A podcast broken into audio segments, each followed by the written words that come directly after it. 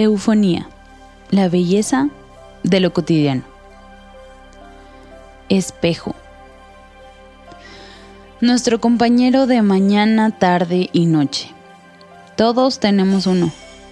Lo que vemos ahí es a nosotros. Ahí estamos, iguales que siempre. ¿Por qué no nos aburrimos de vernos? Siempre, en todas partes, buscamos nuestro reflejo. Hay espejos a donde quiera que veamos. Naturalmente, si hay un objeto que nos proyecte de alguna manera, lo voltearemos a ver. Estamos programados para encontrarnos, reconocernos y mirar y mirar. Todos vivimos para nosotros. No buscamos a nadie más en los reflejos. O por ejemplo, cuando toman una foto de grupo, ¿a quién buscas primero? Y se da ese momento en el cual a estas personas que ya se aman demasiado, les animan a que se amen más. Aparece el amor propio. Nos bombardean constantemente con frases que dicen, mereces el mundo entero. Eres increíble. Eres suficiente. Nos amamos demasiado ya como para incentivar a amarnos más. El amor propio es aquel que supuestamente lucha contra pensamientos de cuando me veo no me gusto, quisiera ser como alguien más, no soy bueno para nada, quisiera ser delgado, quisiera ser más alto.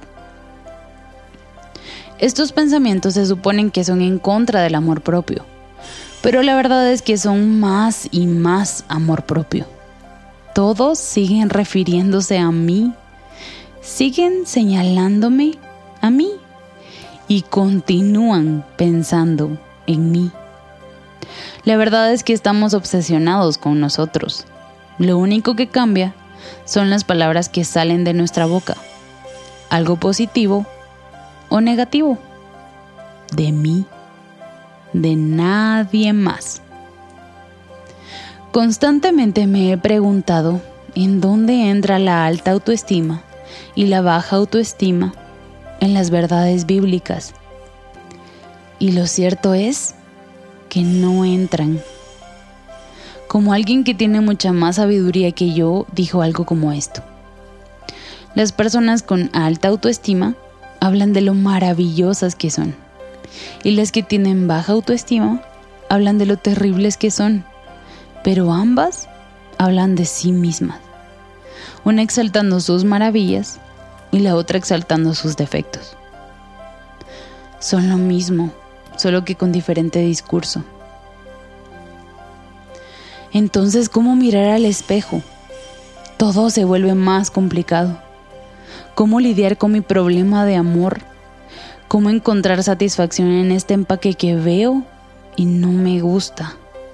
O si siento que mis talentos no son nada a comparación de los de los demás. ¿Cómo ser humilde si lo que veo me gusta demasiado o si me considero superior a los demás? El amor propio habla de mí. Entonces mejor busquemos un amor que sea propio, pero no se trate de mí. Un amor que me vio antes de nacer. Un amor que en su mente infinita conoce cada caída y traición y aún así decide crearme. Un amor que dejó por un lado el amor a sí mismo y se entregó para ser desfigurado a golpes. Muchos no lo querían, no era agradable a la vista, desnudo, humillado y amando hasta el último respiro. El amor es una persona. El amor es Jesús. El amor no busca lo suyo, no se busca en todas partes, sino que busca amar al otro. El amor propio es peligroso y va en contra de negarme a mí mismo, va en contra de considerar a los demás más que a mí.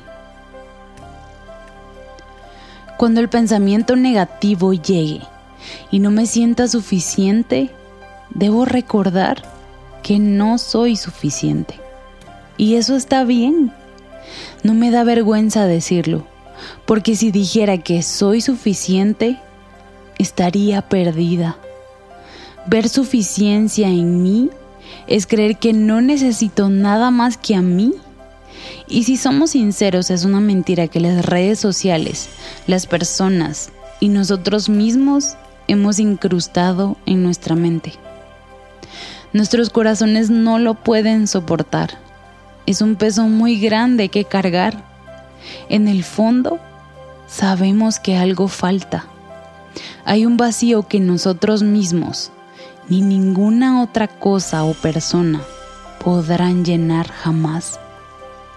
No está mal decir que no somos suficientes, porque en mi debilidad, en saber que no lleno el estándar, en reconocer que no puedo sola, en ver que estoy rota, que soy pecadora, que me equivoco, que lastimo y que no soy suficiente, está la belleza de depender de aquel que es fuerte, que es perfecto, que ama, que sí pudo y que sí es suficiente. Jesús es suficiente, yo no. Que el espejo, en lugar de que me cuente acerca de lo que me falta o me sobra, me hable acerca de mi Creador, que me recuerde que con cuidado mis ojos formó y el color específicamente para mí lo eligió. Con su mente seleccionó mi carácter, mis habilidades y mi cabello diseñó. Soy una creación admirable por las manos que decidieron crearme. Despreciar lo que está en el espejo es despreciar su obra amar demasiado lo que está en el espejo es olvidarme de él. Pensemos en nosotros, lo necesario, pero que mi mente no deambule perdida y sin rumbo en el mar de mis pensamientos, sino tenga un camino seguro a la satisfacción eterna, no en lo que dice el espejo, sino en lo que dice mi Salvador que inmerecidamente amó al pecador. Porque en virtud de la gracia que me ha sido dada, digo a cada uno de ustedes que no piense de sí mismo más de lo que debe pensar, sino que piense con buen juicio, según la medida de fe que Dios ha distribuido a cada uno. Romanos 12, 3